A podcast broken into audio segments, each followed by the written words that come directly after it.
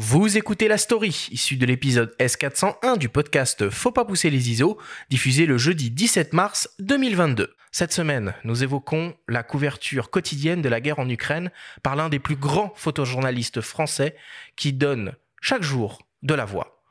La story vous est présentée par le laboratoire photo Whitewall.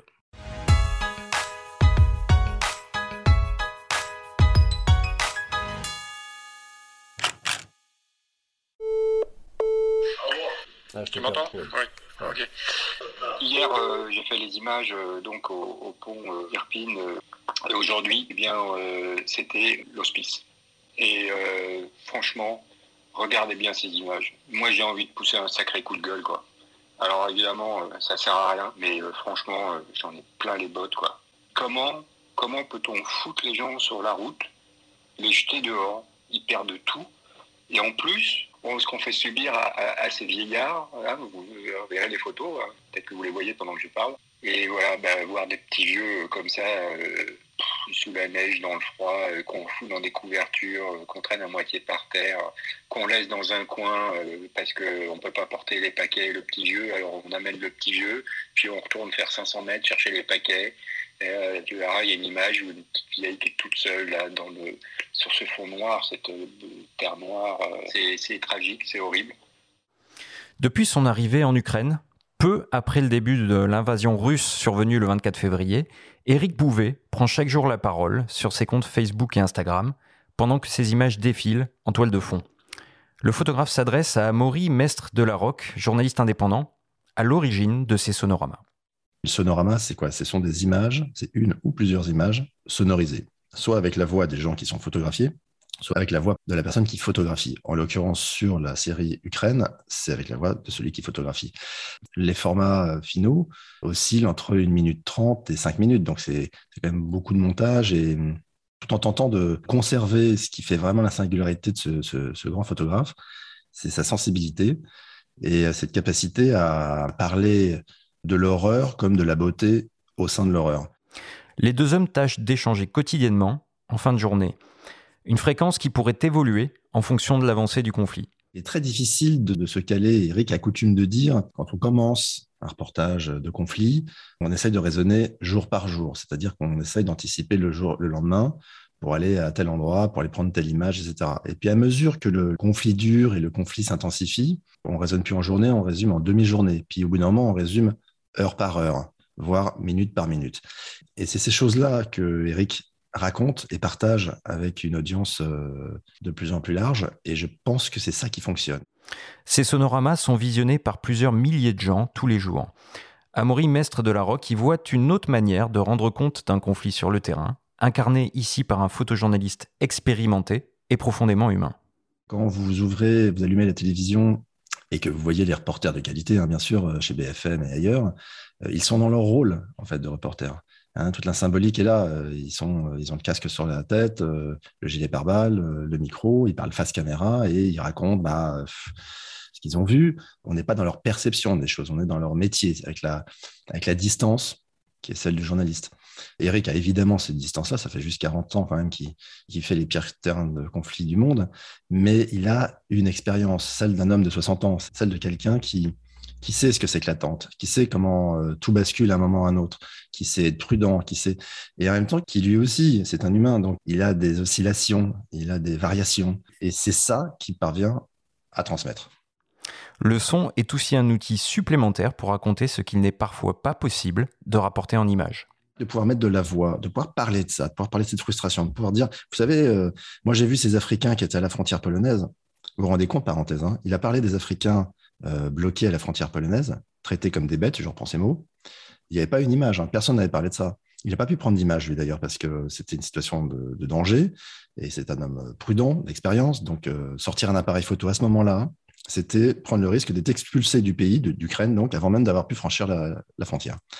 Mais il nous raconte ça le soir. Il nous raconte ça à tous le soir dans son sonorama. Il nous raconte voilà, euh, j'ai été scandalisé par le traitement presque inhumain qu'on réserve à ces Africains qui travaillent en Ukraine, mais qui veulent évidemment quitter un conflit qui n'est pas le leur.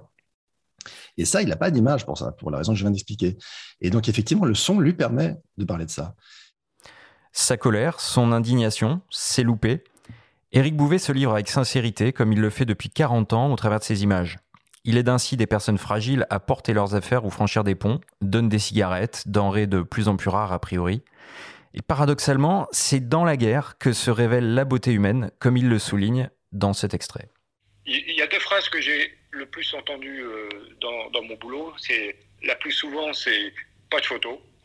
Et la deuxième, c'est euh, je ne sais pas pourquoi, mais je vais vous aider. Quand même hallucinant. Les, relations humaines sur des, conflits sont tellement fortes, c'est tellement euh, sensible. La beauté humaine se révèle dans la guerre, ça c'est sûr.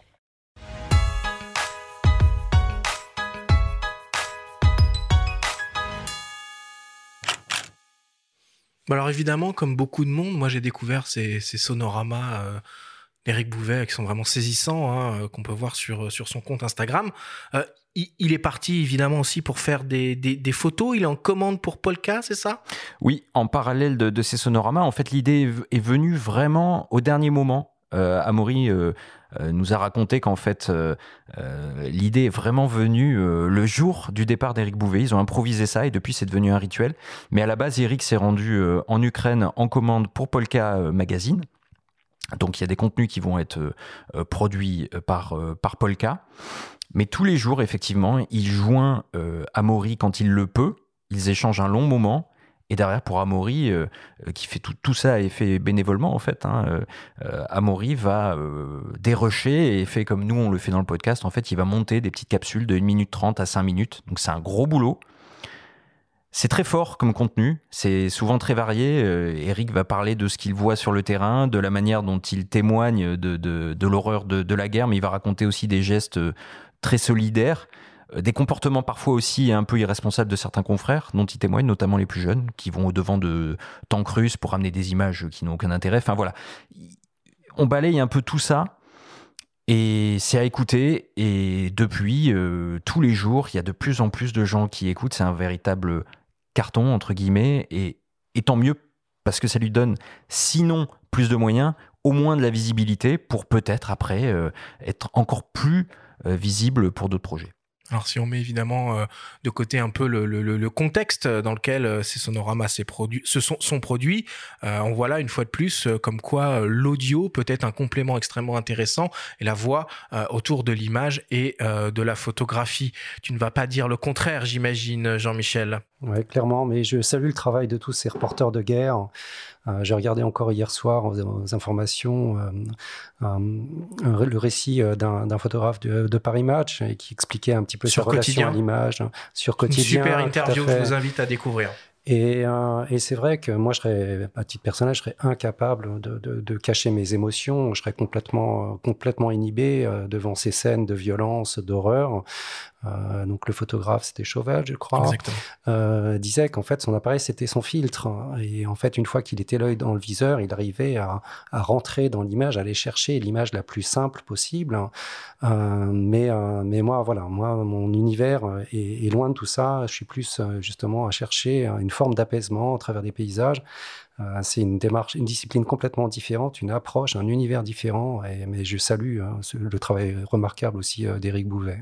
Et Chauvel, qui a l'honneur hein, du dernier album de Reporters sans frontières, euh, voilà, et qui est retourné sur le terrain, qui retourne de toute façon sur les terrains de guerre, bien qu'il ait entre guillemets, plus l'âge de le faire, mais on pourrait dire pareil d'Éric Bouvet, c'est des gens qui de toute façon euh, donnent leur vie à ça, et même son, il amène parfois son fils, hein, Chauvel, sur le terrain, il l'a fait en Syrie notamment.